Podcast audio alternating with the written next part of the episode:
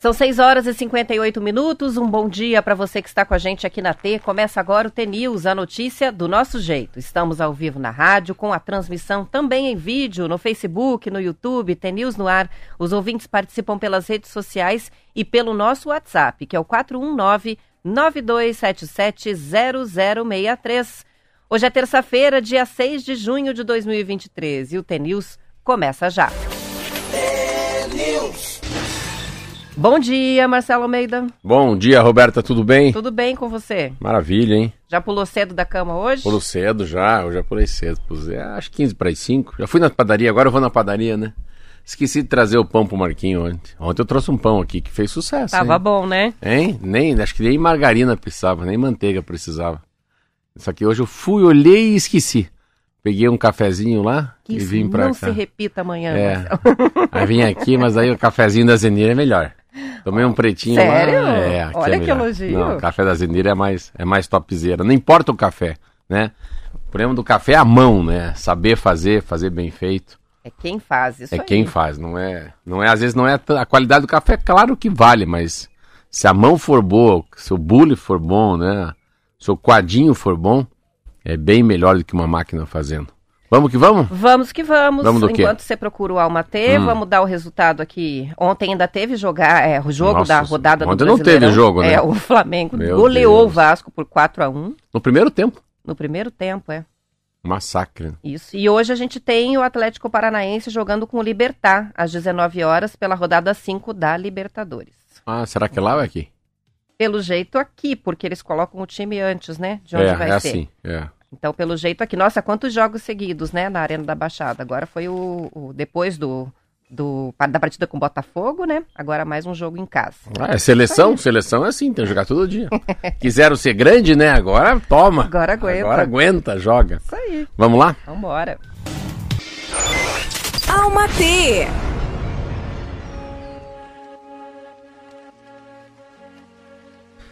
Quanto mais o tempo passa, mais a gente percebe que o que realmente importa é a leveza. A leveza do espírito. É a liberdade que conquistamos quando decidimos perdoar e seguir em frente. Carregando em nossos corações somente o que é bom, o que agrega, o que nos ensina e o que nos torna seres humanos melhores a cada dia. Van de Luz. Curto, preciso, E bonito. cirúrgico. É isso, Isso. aí. Em cima. Em cima. São sete horas em ponto, já tem muitas participações chegando. A Lu escreveu pra gente dizendo: hoje a preguiça está presente, movida pela certeza do feriado na quinta-feira. Olha só que bonito, poético. Olha, isso é um poema. E Dali Mengão, ela aproveitou para emendar aqui. E tem uma participação legal do Marcelo de Colombo que está perguntando o seguinte: pergunta pro Marcelo Almeida se o carro dele estava no lugar ontem quando ele saiu da rádio. Ele ficou curioso. Tava, mas olha que interessante, eu falei isso. Daí o Márcio, que é o nosso motorista, falou: Mas me deu uma vontade, Marcelo, de sair correndo daqui. Quando eu te ouvi na rádio levar o carro embora, eu fiquei pensando. Falei, mas não- ele falou: "É melhor você não ficar falando na rádio, hein? que alguém vai fazer uma pegadinha com você. né?" Ó, é boa ideia, seria, né? Mas Só não um leva, susto. mas não leva, assim, eu acho que a. Claro, né? Que pode. Mas ah, ninguém passa numa rua tentando abrir a porta com a mão. Eu acho que a. Na cabeça do cara que rouba carro, ele já vem com uma maneira de abrir, de estourar o vidro. Nunca né? imagina, né? Não, o cara não vai deixar. Não, não vai deixar. Eu né? deixo muito o carro, assim, farmácia, em mercado, eu deixo a chave dentro. assim. acho que é muito difícil alguém ter a coragem de levar. Bem, claro que ele sabe que tá. Pode ser que ele saiba que a lente está aberta porque o retrovisor não está fechado, entendendo? Se ele entender um pouquinho do mecanismo desse carro, né? Que a- o retrovisor fecha assim, né? No vidro, quando se desliga, ele falou: opa, esse carro está aberto, não tem saída. Eu acho que quando se vê um carro melhor, assim, provavelmente o ladrão também pensa, né? Que deve ter algum mecanismo de corte de combustível depois de alguns quilômetros rodados, que deve ter algum disparo por alarme é, mais inteligente, não é? Que tem um controle remoto, né? Que a pessoa É, pode ele- ver onde que é. tá, localizar pelo GPS. E o carro está muito ligado, eu lembro disso, é uma coisa. O carro está muito ligado a- ao mercado negro, né? Ao mercado paralelo. De né? peças, né? É, então. Como é que é o teu carro que eu tenho mesmo? Tem um carro. Não, O meu um, é o Ford Ka. tem um Ford K, assim, saiu de linha? Será? A fábrica foi embora. A fábrica foi Pe- embora. pega a Ford. Assim, não que o meu. peças não, estão valendo. É, já, só pelo teu olhar você já entendeu, né? Eu acho que é melhor. Esse tá bom pra levar. Eu acho que é melhor pegar o Ford K do que a minha Land Rover. Com certeza. Mas é, tinha, é interess- os carros que eu já tive cê levados. Sabe, você sabe que. Ah, e fala, fala de Londrina, que a gente não falou de Londrina. Você tem a matéria de Londrina? Os automóveis, quem tá falando de Londrina ontem, não? Ixi, acho que Já perdeu? Já não tem? essa. É, pois, então amanhã a gente fala. Que Londrina, a frota de Londrina, tinha matéria sobre Londrina. Mas eu lembro, há muitos anos atrás, era muito interessante se ver. Tem gente que não vai lembrar disso. Mas existia uma conexão muito grande das pessoas roubarem os carros e levarem os carros para a região de Foz do Iguaçu. E daí uma vez eu perguntei, mas assim, mas é, como é que você faz na seguradora? Olha que interessante. A seguradora tinha uma lista.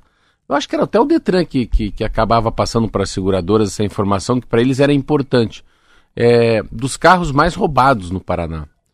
Como eram os carros mais roubados no Paraná, eram os carros, os carros que tinham um pouquinho mais de. um pouquinho maior o, né, o, o valor do teu seguro. Mas eram. E era sempre sazonal, assim. Eu lembro que tinha um carro chamado Astra, que eles roubavam muito, depois tive o, o Palio, eles pegavam muito Gol. Mas é carro que tem muita venda e que daí precisa de manutenção. É muito caro na concessionária. A gente teve dois palhos roubados. É mesmo? É. Você vê, são os Foi um carros. carro bem visado, são né? os carros populares, né? Isso aí. Falar em carro, acho que você podia começar falando Sim, de carro essa hoje. é a notícia, né? São Desculpa. 7 horas e 4 minutos. O vice-presidente, o ministro da Indústria, Geraldo Alckmin, e também o ministro da Fazenda, Fernando Haddad, convocaram uma entrevista para anunciar as medidas, então, para facilitar a compra de veículos. Só que, além dos automóveis de passeio, eles incluíram nesse plano os caminhões e também os ônibus.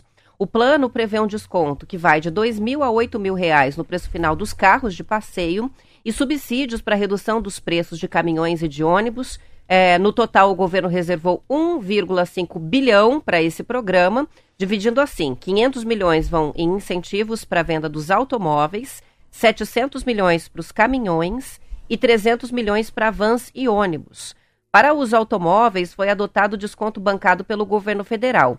No caso de caminhões e ônibus, Alckmin disse que o objetivo é estimular a renovação da frota para veículos que têm mais de 20 anos de uso. O que eles querem é que os proprietários desses caminhões com mais de 20 anos encaminhem esses veículos para reciclagem, isso é um pressuposto para poder receber o incentivo, e renovem é, a frota. Segundo ele, o menor crédito para o menor dos caminhões ou micro-ônibus é de R$ 36.600 e o maior é de R$ 99.400 para ônibus e caminhões maiores. Quando atingir 1,5 bilhão, o programa é encerrado. E aí até o Haddad falou, né? Pode ser em cinco dias, pode ser em seis meses, depende do mercado. O barateamento de carros é um pedido do presidente Lula, à equipe econômica. O governo tenta, assim, dar um estímulo à indústria e animar o consumidor para, então, movimentar a economia. As informações são do G1 e do jornal Valor. Ele é, é muito pouco para um país desse tamanho. Assim, eu, eu fiquei olhando ontem o Alckmin falando. Fala muito bem esse cara. Olha como ele fala bem. Eu vi no Globo News ao vivo ele falando como vice-presidente da República. Mas eu fiquei ali pensando, pensando, meu Deus, isso aí é, isso aí é para inglês ver, assim, é muito pouco. É, eu não consigo acreditar que a pessoa vai ter a condição de comprar um carro por causa de 5, 8 mil reais mais barato. De assim. diferença, É, né? muito pouco. Eu estava também lendo, pensando, né, a, a, quantos caminhões zeros, né, podem ser vendidos com esse estímulo, né? Assim, o mercado tem 120 mil caminhões. Ah, é, é, é muito é muito baixo, né? É, é um, é um, dizer, todo ano 120 mil caminhões entram no mercado. Qual que é a mudança disso? Eu vi um cara falar que é 3, 4 mil caminhões. Então, assim, que serão, de alguma maneira, serão comprados pela essa ajuda ou serão renovados. Para poder encostar os velhos. né? É, mas não é assim. Então, e não é, é, é, um, é 1,5 bilhão de reais. É nada. Assim, é nada, é nada. Um, 1 bilhão e 500 milhões de reais para um país que tem 212 milhões de pessoas, que as frotas são, talvez a frota de Londrina ontem, 410 mil veículos. Pensa num país, né? Então, é, é muito paliativo, é muito pequeno pro tamanho da, da, do anúncio, né? E você vê como é que vai ser, né? Para poder compensar esse 1,5 bilhão de renúncia fiscal. Porque, na ah, verdade, é um tem o aumento no diesel? Eles vão antecipar a reoner- reoneração do diesel em 11 centavos lá para setembro, e com isso a arrecadação vai ser de 3 bilhões. Então, arrecada tudo que for investido né, com, né, nesse programa e ainda mais algum, a metade, né, praticamente, dos recursos ah, que vai para para compor lá finanças do governo, é. né? Então tem um ganho ainda em cima com a reoneração do diesel. É isso, se a gente pensasse, é, o foco era pegar a, a, comunidade, né, a parcela da população que está mais sem grana. Uma, uma, população absolutamente é maior, é o momento que o Brasil mais gente está tão endividados, né? Vamos supor que é 68 mil um carro. Então o governo dá um desconto de 8 mil. Mas é muito pouco, porque não alcança o cara que tem 35 mil, o cara que tem 40 mil, o cara que tem 27 mil, o cara que tem 52 mil, não alcança. Então, eu. Sempre... Mas sabe qual que é a fala? Ah. A gente vai dar esse desconto, essa renúncia de impostos, né, dos tributos federais. Aí o empresário que aproveite e baixe mais oito para é, poder vender. Da... É, então, Aí então eles estão tá. contando que a iniciativa é, privada vai é, aderir, mas né? eu acho que não é, porque o empresário, assim, sim, mas daí ele tem outro problema. Ele tem que falar com o Marquinho e com a Roberta Canetti, que são donos da Autopeças. Para ver se interessa, né? né? que você tem que baixar na indústria. O amortecedor tem que chegar mais barato, né? A biela tem que chegar mais barato, né? Um, um semicondutor tem que chegar mais barato. Aí você tem que falar com mais um ainda. Você não compra o carro na fábrica. Você compra onde? Na concessionária. Na concessionária. Então, assim, o grande problema é que você tem que falar com a concessionária, falar com o cara da autopeças, né? Você tem que falar com... É muita gente numa cadeia que fala, eu não vou abrir mão disso aí, não. Você vê, automóvel de luxo aí, tem lista de espera. Então, uh, mas enfim, mas a fala é interessante. Eu vi a fala dele, mas assim, não, não é. Muito melhor que o governo faz, mas muito melhor o desenrola que eu vi ontem. Aí, ah, esse, esse é aí é não, aí o buraco é mais embaixo. Só para você ter uma ideia, esse tal de desenrola, a gente tem que pensar assim. Eu estava lendo que um milhão e meio de brasileiros já vão ser, porque eles devem até 100 reais só. Tem um milhão e meio de pessoas que têm a ficha suja no mercado porque devem 100 reais. Olha que legal. Na hora já tira os 100 reais da pessoa. E tem mais 24 milhões de pessoas que de alguma maneira vão ser ajudadas. Com pessoas que na média devem 5 mil reais para o banco. É até 5 mil, né? A é até, né? É até 5 mil. É, é até 5 mil e acho que é quem ganha até dois salários mínimos. Mas daí você pega uma faixa, assim, de milhões de brasileiros, assim, que é muito legal. Aí sim, é muito mais forte para mim o desenrola, que é ajudar as pessoas que estão endividadas de um padrão muito baixo, que tem dois salários mínimos, deve até cinco pau, e aquele que deve senhão, do que a história do automóvel. Do automóvel. É. Você vê, né? Foi, o anúncio foi feito ontem. A gente tinha até noticiado aqui que, hum. é, num período de cinco dias, logo depois de eles avisarem que fariam um programa de incentivo, hum. a venda de veículos é, novos, os mais populares, caiu 30% nas concessionárias, porque todo mundo segurou. Ah, eu li, eles até deixaram de comprar. Pra, é, para esperar a medida. esperar a medida. E no fim, a medida, enfim, por 15 dias vai ser para só pessoas físicas, porque eles vão testar para ver se isso vai embalar, se as pessoas vão comprar. Depois vão acabar liberando para pessoa jurídica. Então, que as empresas renovem suas frotas é, com essa medida para poder usar, porque o objetivo deles é alcançar mesmo esse 1,5 bilhão aí.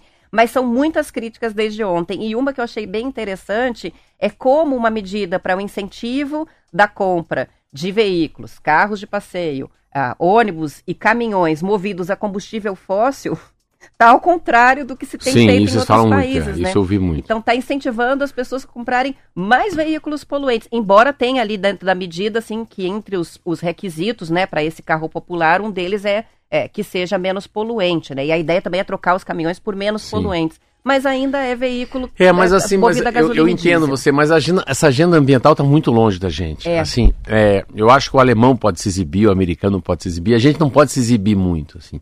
Você vê como tem controvérsia. Eu estava escutando hoje de manhã uma rádio, um cara falando. Quantos milhões de reais a Petrobras gastou, olha que loucura, com uma sonda. Eu não sei como é que é essa sonda, imagino só. Uma sonda que a sonda fica lá num, num lugar na foz do Amazonas. Então os caras foram lá, descobriram, falou, tá, aqui tem petróleo, aqui tem petróleo, aqui tem petróleo, traz a sonda, leva a sonda, oh, a sonda para lá. A sonda está desde novembro lá, querendo furar esse pedaço que é o final do Rio Amazonas, que eu acho que é na Amapá. Essa sonda já custou mais de 250 milhões de reais para a Petrobras lá, sem parada lá. Ela custou. Porque ela está esperando uma, um sim do Ibama.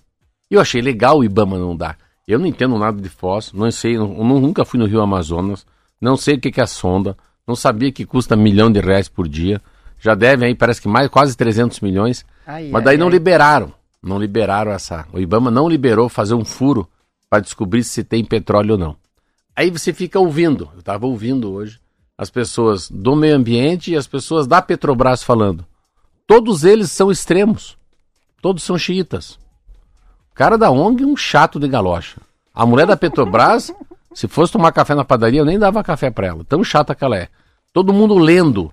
E assim, então assim, é extremo. O cara da ONG não pode nada. O cara da, da Petrobras pode tudo. E assim, eu fiquei, cara, mas é o Amazonas, calma aí. Tem uma, uma agenda ambiental. A gente está falando em escapar do petróleo e os caras estão lá. Pense em a Petrobras, que é uma empresa pública, gastou 500 milhões de reais para esperar se pode ou não pode furar, Roberto. E o Ibama disse não duas vezes, então eles estão se arrancando lá com a tal da sonda para ir embora. Mas num, mesma coisa, Roberta. No mundo que a gente fala, parecido com um carro, que agora a gente tem que ir para energia de matriz limpa, a Petrobras está querendo mexer no Amazonas. São 7 horas e 14 minutos, a gente já continua com as notícias, vamos fazer uma pausa para o intervalo.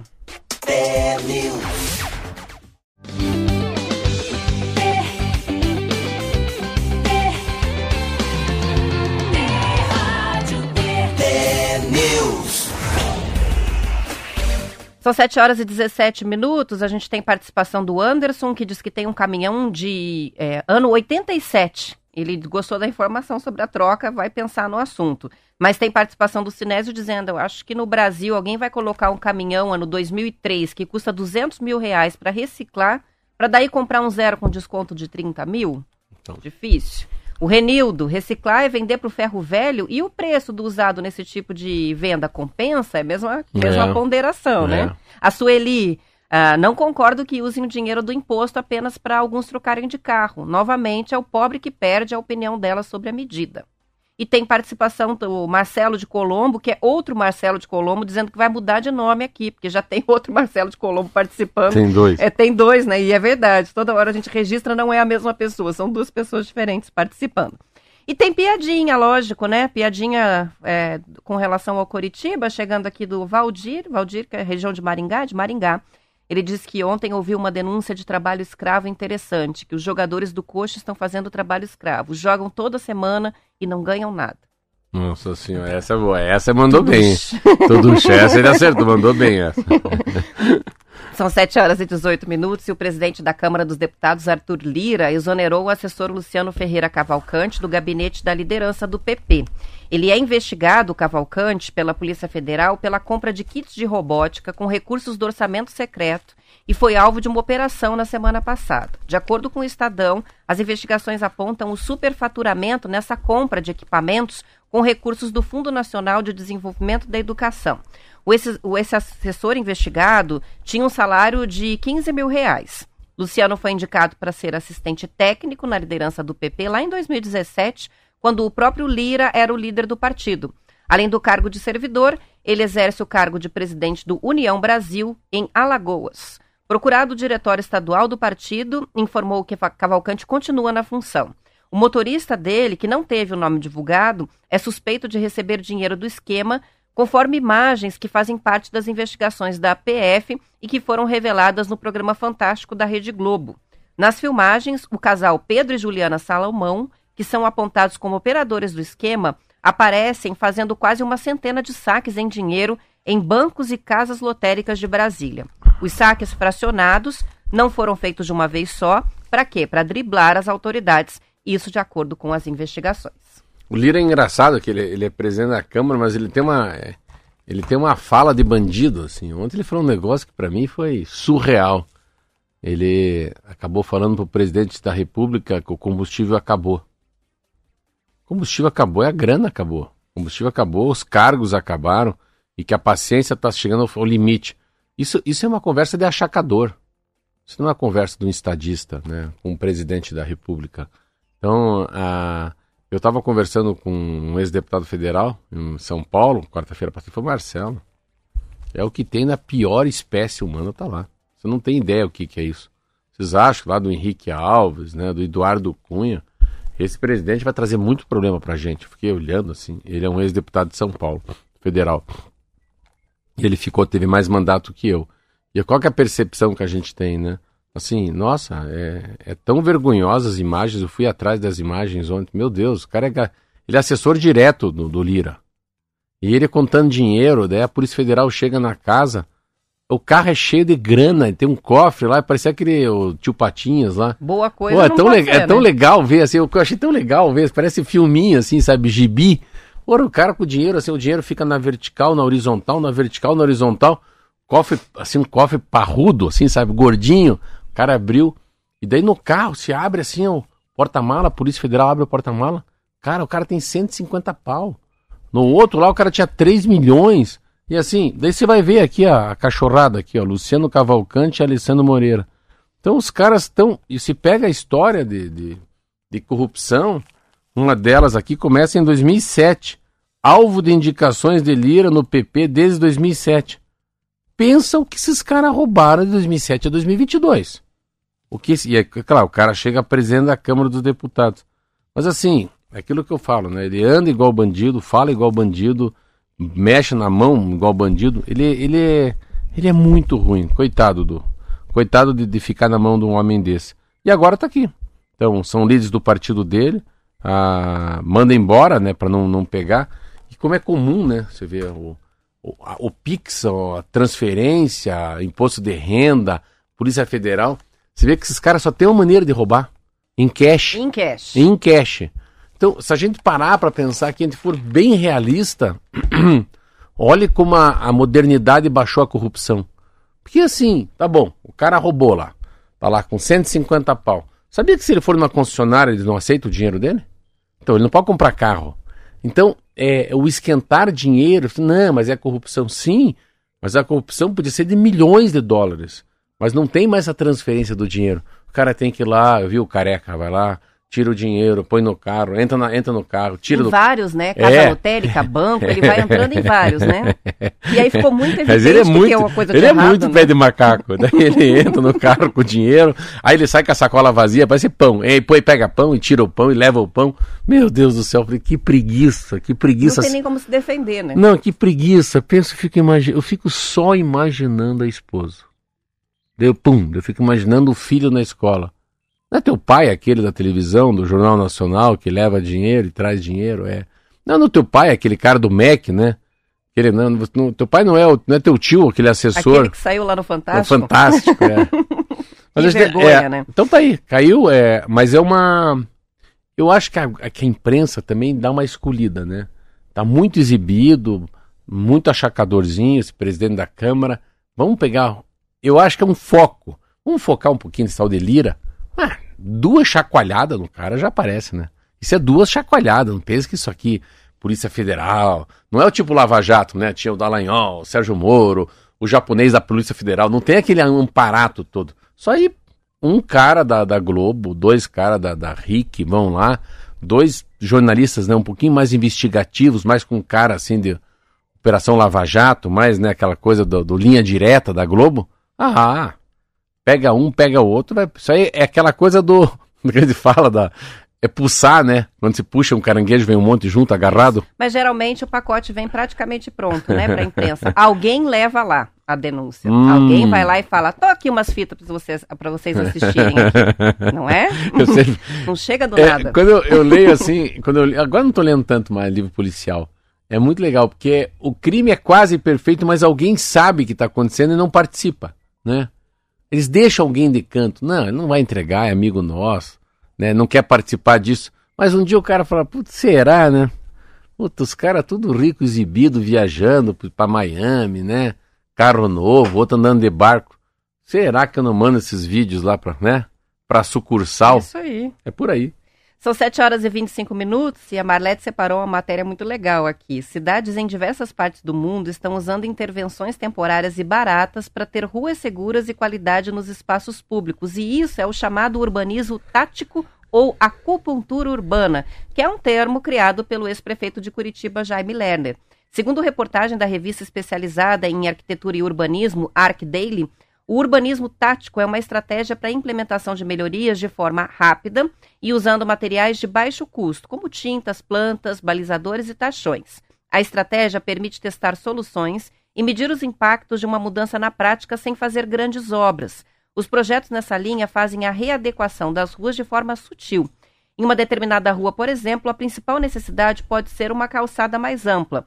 Em outra, o ponto crítico pode ser um cruzamento perigoso para os pedestres. Em algumas cidades do interior de São Paulo, estão sendo testados diferentes modelos de rotatórias e faixas para pedestres. Os projetos podem partir do poder público, de organizações da sociedade civil, da iniciativa privada ou da própria população, ou seja, são sempre obras pontuais e criativas. É importante lembrar que os materiais usados nesse tipo de intervenção são perecíveis e precisam de manutenção mais frequente, como a repintura do pavimento, a rega e a poda da vegetação de forma permanente. É, é, é o sutil, né? Você falou, é gentil, é infantil, é, é, tudo que tudo que cabe criança, é tudo que tudo que reduz a velocidade, que aumenta a iluminação, né? tudo que não é ponte agudo. É interessante, era uma. Você vê esses novos parquinhos, né? Eles não machucam as crianças, que é tudo meio redondinho, é tudo meio feito para a criança cair e não se machucar. Você pega as esquinas, as rotatórias, né? Eu falo muito que eu fiz, consegui fazer isso numa, numa área que eu tenho uma, uma padaria e uma cafeteria. Fui lá, fiz uma nova calçada, alarguei, a prefeitura meio ficou de olho olhando torto, depois aprovaram. Aí a prefeitura viu que na esquina tinha muito acidente, fechou a rua, não foi meu pedido, mas aí já é a lei da captura. A prefeitura sente que o empresário está gerando emprego, está aumentando o número da venda de café, da venda de croissant, né? A, a, que a bandidagem, né? até, os meus, até os mendigos acabam, acabam se colocando numa posição diferente na região. Sim, mais é. movimento, menos assalto. Aí é interessante como as pessoas começam a mudar seus luminosos, né? as suas fachadas, quando um muda, o outro muda, o outro muda, aí vira minha macaquice que eu falo, ninguém quer ficar para trás também. Então todo mundo, de alguma maneira, por isso que é acupuntura, né? É um pequeno pontinho que você, pá, dá uma cutucada com aquela agulhinha, e que é uma área que estava adormecida, e que se aquece, que fica vermelha, mas que nasce, que reage, né? É como fosse uma reação. É uma coisa que está acontecendo muito, aqui em Curitiba muito, no mundo inteiro. E o que ela tem como intuito, na verdade, Roberta, é trazer é, mais segurança sem polícia militar. Isso que eu acho legal. Sem a intervenção da pasta da segurança. Então, de que maneira a gente faz uma obra que a sensação de segurança e de pertencimento vai ser gerada diretamente nas pessoas da região. Isso que é o legal, assim. Então, hoje eu estou indo lá para falar até assim, o meu são imóveis alugados. Então, eu tenho uma pequena cafeteria, como exemplo, uma pequena uma lojinha de pães e um pequeno espaço que eu criei lá, o Pocket Park, mesma coisa. Eu falei, não, as pessoas podem comprar na rua o café, comprar o pão, mas entram para dentro de uma loja que é como se fosse uma praça pública, por quê? Porque a cidade é muito fria. Então, a sensação de frio diminui, a sensação de ruído de carro diminui, a sensação de, de vento né, diminui e as pessoas acabam consumindo mais. O final disso aí tudo é o convívio, né? É sair da casa para a rua, né? A rua de fato vira uma, uma troca de ideias, né? A rua vira um, o clube, né? O melhor clube que existe é esse, da vizinhança, junto, conversando, trocando ideia. É o porquê das cidades, né? Eu lembro uma vez com é acabar com espaços ociosos, né? Que é uma tendência, né? Você ter na cidade espaços ociosos que podem ser um espaço, pequeno espaço de lazer para a população, sim. de convivência, né? Para você ir com seu pet. Então, essa é uma tendência, sim. né? É. Pequenos espaços. Ele, ele lembra muito, às vezes, coletivos. você tem uma casa, tem uma sala ociosa. Um pedaço da sala que ninguém senta, é fria, não tem televisão. De alguma maneira você tirar aquela sala que é só para visita, né? Até aquele canto que ninguém nunca sentamos, nunca entramos nessa sala, nunca usamos esse cantinho da casa e a mesma visão para um pedaço de terra. São 7 horas 29 minutos. Nós vamos encerrando a edição estadual. Depois do intervalo, tem o noticiário da sua região. Você acompanha aqui na rádio também a nossa transmissão, que vai até às 8 horas no YouTube, T-News no ar. As ouvintes que ficam, boa terça. Amanhã estaremos de volta. Tchau, tchau.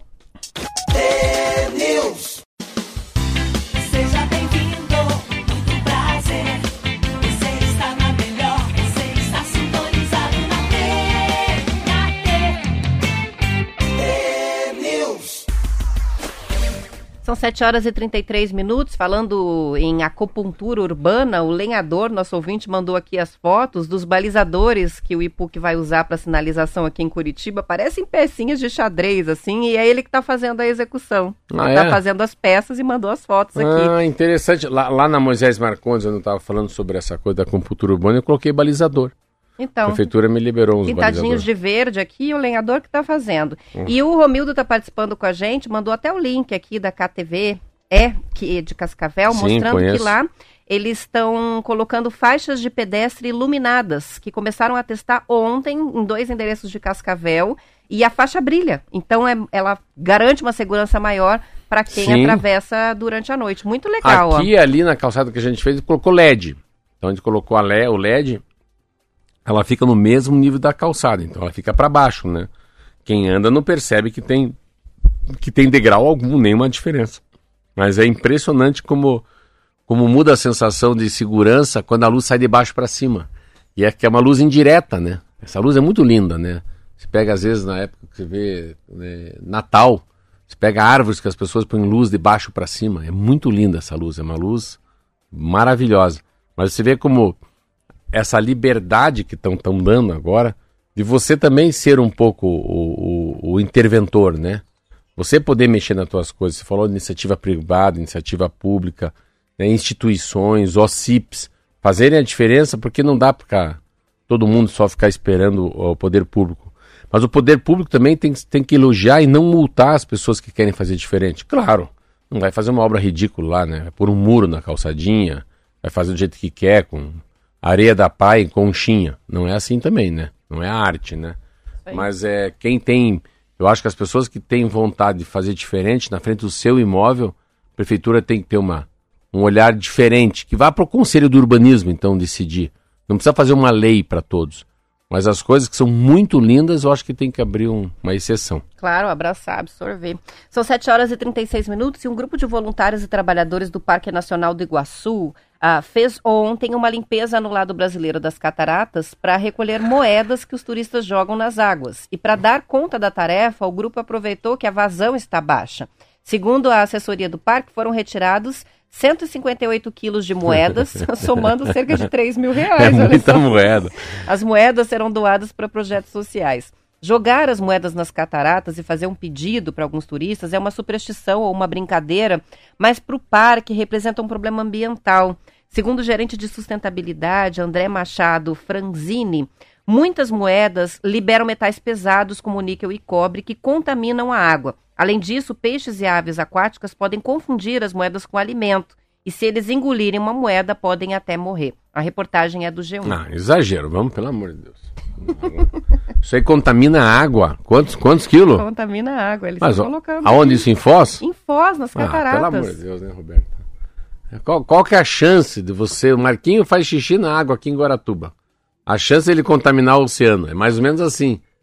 É nada, né? É nada. Não, não chega a contaminar nada. Não é possível isso.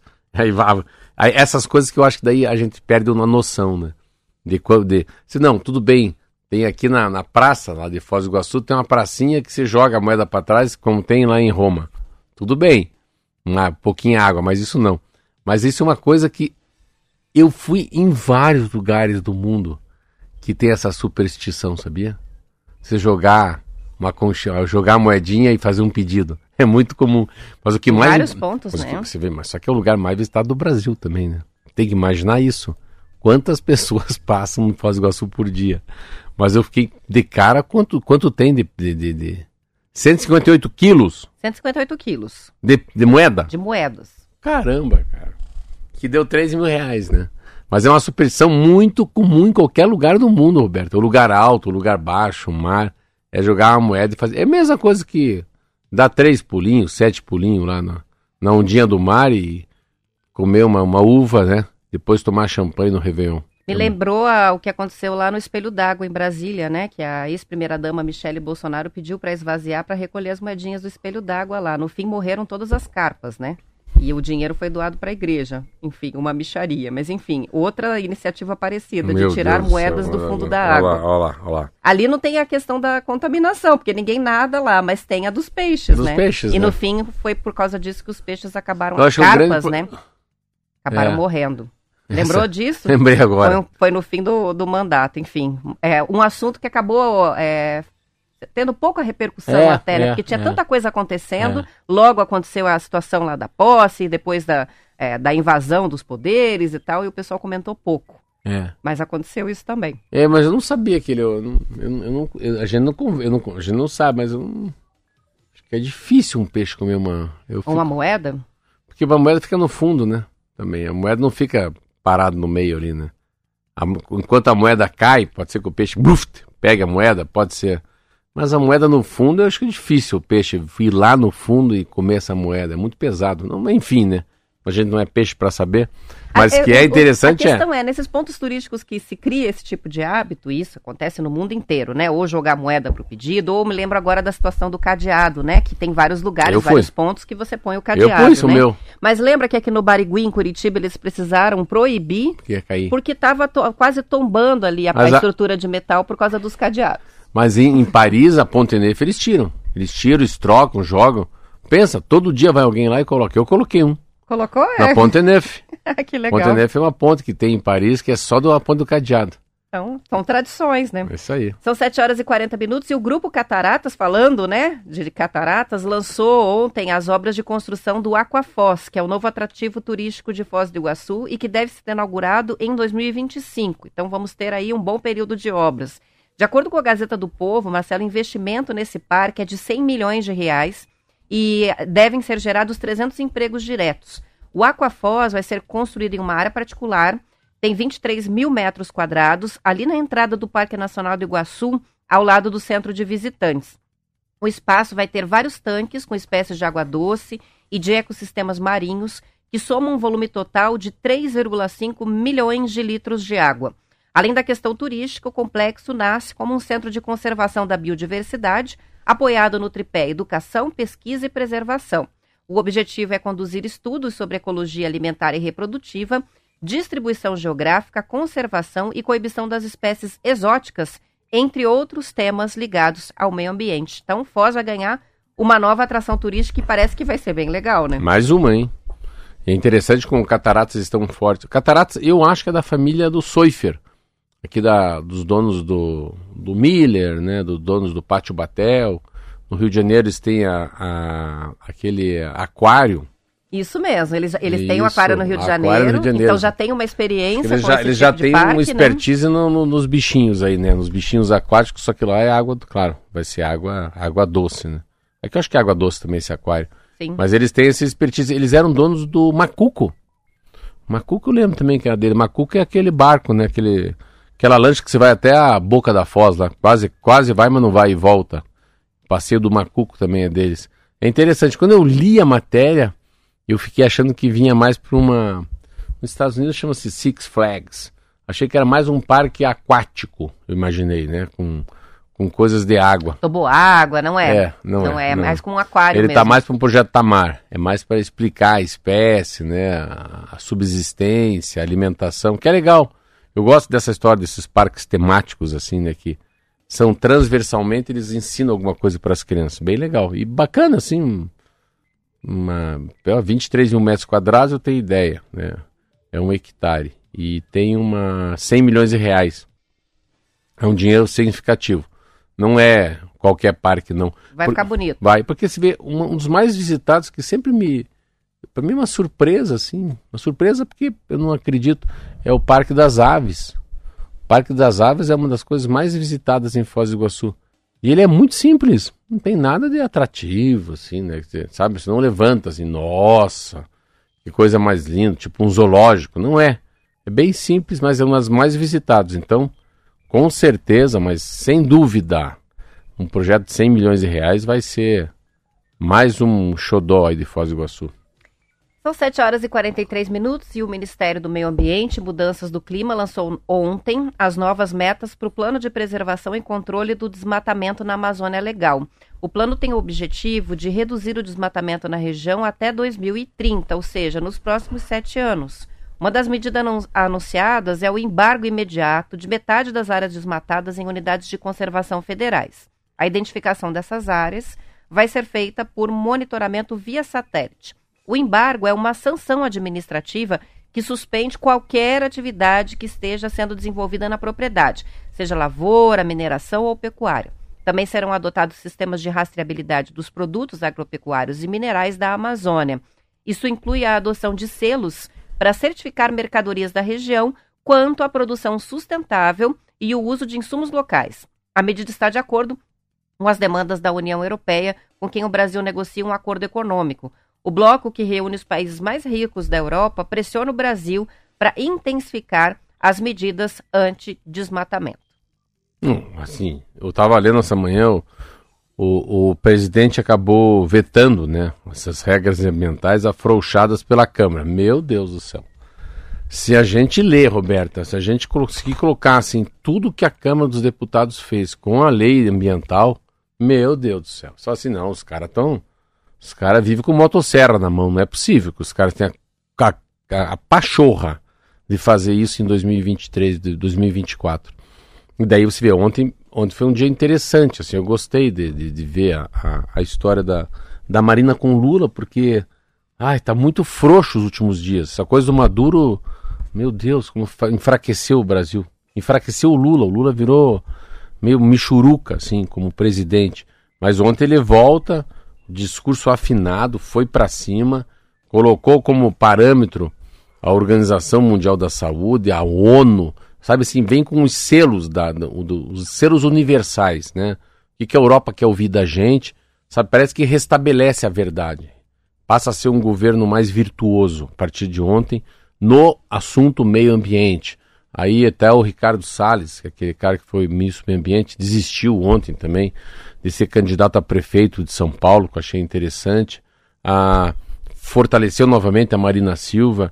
É, há uma sensação que o Senado vai ficar firme junto com o presidente da República, então as atrocidades que foram feitas, as frouxidões da Câmara Federal serão arrumadas na, no próprio Senado e, e daí começa a ter um pouquinho mais de normalidade. E é interessante, interessante você ver é, de que maneira né, que você vai dando uma coibida no desmatamento. É tudo por crédito.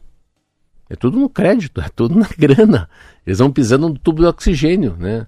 E o oxigênio é grana, então você vai tirando o crédito desde a, do frigorífico que compra, do cara que compra o caminhão, do, você vai complicando, você vai apertando o crédito e ele não tem mais dinheiro daí, né? Para continuar desmatando. Então é, é, é, inteligente a, a maneira de você. É corta na fonte. Não, é, é, é a maneira. É, é mais, é Fecha a torneira, né? É, é, inteligente, assim, é a maneira de você trazer os caras pro, pro jogo. Não é não é só com não é só passando avião em cima, aquele sistema de satélite, não. É no bolso.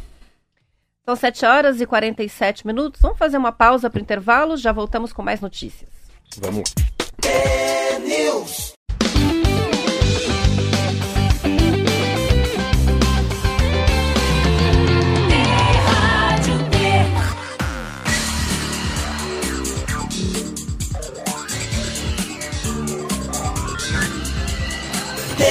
News.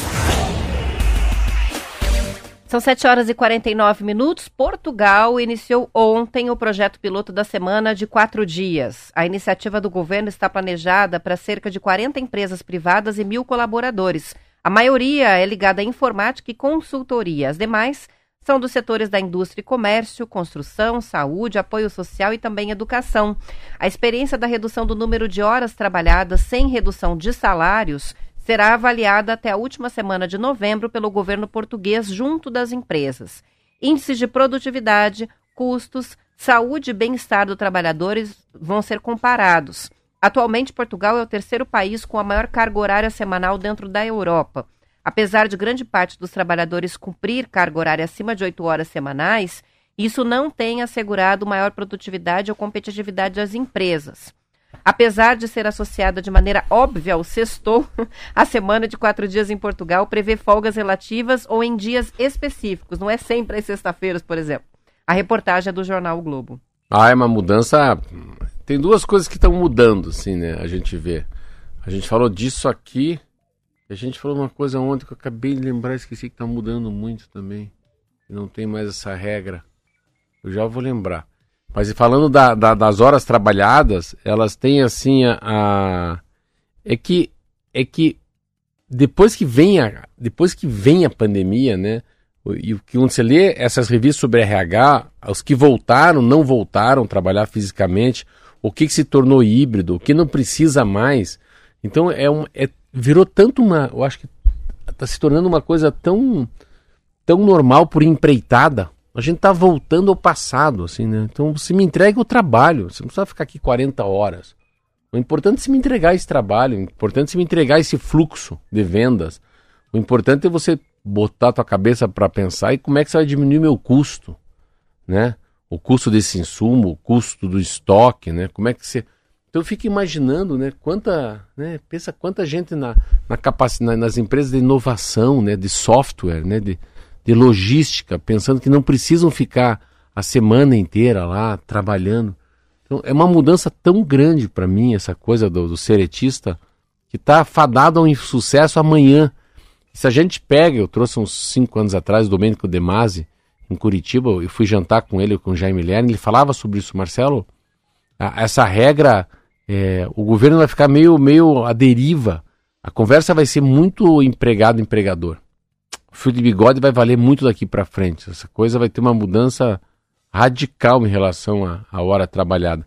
Porque a, a, o que o mais importante é medir um imedível, uma coisa que é imensurável, que é um intouchable, né? que, é um, que é o intocável, que é a qualidade de vida, é o, é o prazer, né? é, o, é o, a taxa de felicidade da pessoa, né?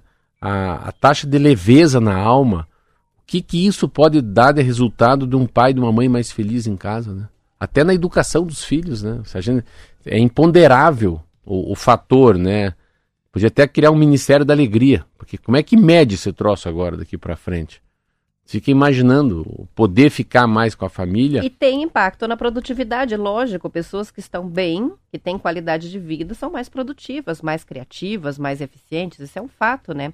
O Márcio de São José dos Pinhais está participando para a gente, dizendo: olha, a empresa em que eu trabalho disponibiliza agora um dia na semana para home office. E isso é realmente empolgante e motivador. Não é nem a folga, mas você poder trabalhar um dia na semana de casa. É quebrar aquela rotina, né? Fazer o seu próprio horário então, como, como as pessoas gostam dessa, dessa liberdade? Tem gente que tem dificuldade de fazer o autogerenciamento, né? Que é como eu vou me organizar para produzir como eu produzo sim, no ambiente sim, do escritório, né? Sim. Mas é uma coisa que se aprende. Sim, sim. Eu ia, isso é uma coisa muito interessante, hein? Me, é, dividir.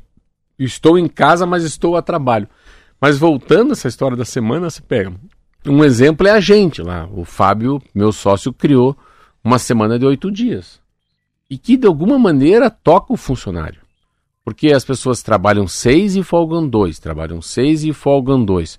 Não é que ele todo sábado e domingo ele folga, ele folga sempre dois dias a semana. Pode ser segunda e terça, pode ser sexta e sábado, pode ser quarta e quinta. O que para esse setor é atípico, né? Porque quem trabalha em padaria costuma trabalhar seis, seis dias e, semana, seis né? Seis e meia, é, tem só o domingo, às vezes tem trabalha sábado até metade, né? Tem um dia e meio de folga. Mas você imagina, então, se você pegar 31, tem a certeza que um funcionário da prestinaria ele fica de 8 a 9 dias por mês em casa.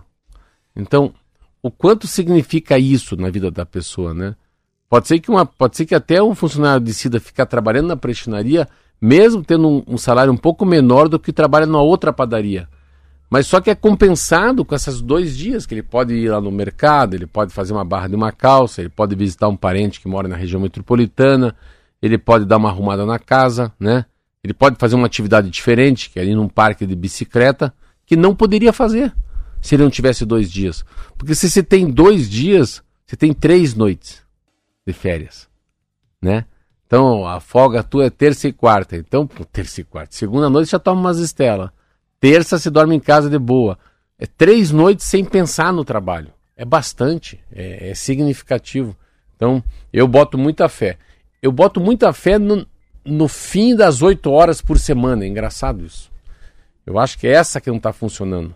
É trabalhar menos. Podia trabalhar todos os dias que trabalha, mas menos horas também. Mas essa história do quatro dias por semana é muito legal. É quatro de trabalho e três de folga, né? Isso. Vai dar sete. Isso aí. São 7 horas e 55 minutos e o Procon Paraná, Marcelo, multou em 100 mil reais a Cinesystem. por prática irregular na venda de entradas de cinema. A empresa tem várias salas de cinema em Curitiba, nos shoppings Ventura e Cidade, além de Londrina e Paranaguá. O órgão de defesa ao consumidor constatou que a rede só estava vendendo ingressos na modalidade todo mundo paga meia. O fato de não oferecer o valor da inteira desrespeita a legislação. Segundo o PROCON, a empresa foi notificada para apresentar defesa, mas os documentos não afastaram o descumprimento da lei. De acordo com Santim Roveda, secretário de Justiça e Cidadania do Paraná, oferecer meia entrada para todos sem distinção não é uma promoção, em sim uma manobra para a cobrança do preço real do ingresso para todos os consumidores. Com isso, beneficiários dos descontos previstos na lei, como estudantes, idosos, pessoas com deficiência e jovens de baixa renda com entre 15 e 29 anos, deveriam pagar 50% do valor Ah, eu não, estava entendendo a matéria, sabia? Eu não li essa matéria. Depois que eu entendi. Que malandro! Eu já entendi o que faz. É meia para todo meia mundo. Meia para todo mundo. Só que a meia de verdade seria 10 reais. E ele vende a meia para todo mundo, sabe por quanto? Por 12. Então, a meia, assim. Dribla a meia, a legislação. A meia é, é, porque. Mas é uma maneira, é uma maneira interessante esse cara burlar a lei. Porque a meia é para todo mundo. Eu cairia. Cara, que legal, não tem que inteira. Bom, né? É, mas o cara que tem direito a meia, ele tá pagando para mim, né? É, interessante, eu nem sabia. Não colou, mas assim, foi multado. Mas, mas não é os, os, que eu vou, hein? Eu vou no shopping que eu vou, não é esse. Você viu que não, você não, não falou. Não, o Cine System aqui é só Shopping Cidade e Ventura. Tinha É. no Cristal, Cristal não tem mais cinema, né? Cristal não não tem mais não. lá é, era é. Cine System, não tenho certeza. É. Mas não, não mas tem. não é. Eu vou Agora é. é só Aventura e eu, eu vou no, Cidade. eu vou no- eu vou aqui no, no- shopping Batel, novo Batel, que é antigo, é dali no, no dinheiro ainda. Você vai lá e compra, mas é a curadoria é muito boa. E nos chique ali, que é no Pátio No Batel. Pátio, que é um Aqui- cinema Mas é o sistema também. Não, não, e o sistema funciona muito. Que não é esse nome aí, não. Então, nacionalmente, o Parque Shopping Barigui, o Pátio Batel, tem duas, três cadeias de cinema. Nossa senhora, como funciona? Ah, você pode ter comprar até tua É o pipoca. Cinépolis. No Pátio Batel ah, é Cinépolis. a rede. Cinépolis. Esse funciona. E é interessante, porque eles, quando começaram, tinham uma sala VIP, né? Agora todas são salas VIPs, né? Eles viram quanto sucesso aquilo fez de você ir lá e sentar numa poltrona que reclina. Dá um Para os ouvintes que nunca foram, É. eles têm algumas políticas de desconto, bem entrada, acho que para quem é correntista do Santander, É, mas é. tem algumas promoções lá. Não é barato o ingresso. Não, não é, mas, Mas é, olha, é inacreditável O o garçom vem te servir Não, dentro na do- da sala é. de cinema. Não, mas a sa... não, mas a cadeira, eu não posso deitar que eu durmo. Eu fico sentadinho ali a 90 graus, sabe? Você já Mas- chega lá e vai encontrar o Marcelo roncando. É, mas 90 graus sentadinho, mas ela é muito boa. É, o- a qualidade do filme, do cinema, muda para essas duas horas, como se é acomodado, né? Ela reclina não só a parte de trás, como sobe a de cima. Você Ah, fica viu? com o pezinho pra cima É lá no cinema. mesmo, É é uma delícia. É caro, mas vale a pena. É melhor ir só uma vez por ano e ir nessa, não é? Pra gente fechar, olha que legal, os moradores de 100 cidades do Paraná vão ter a oportunidade de ver espetáculos de circo gratuitos a partir de, agro- de agosto. É um programa chamando, é, chamado Trilhando pelo Paraná, uma iniciativa do governo em parceria com o governo federal. Dez companhias que atuam nas artes circenses foram selecionadas e vão apresentar os espetáculos, todos planejados para ter o aspecto lúdico, mas também o cultural. O cronograma das cidades ainda vai ser divulgado pela Secretaria de Cultura Do Estado? do Parabéns, Estado, programa do Estado para o Paraná inteiro. 100, é, são 100 municípios que vão Que ter. delícia. Circo de graça tão simples, tão gostoso, tão nostálgico, tão saudoso, né? Bem legal, parabéns. Gostei. Vamos encerrando então. Amanhã a gente volta às 10 para as 7 com mais notícias. Obrigado aos ouvintes pela companhia, pela audiência. Esperamos por vocês amanhã. Tchau, tchau. Até amanhã. Que top.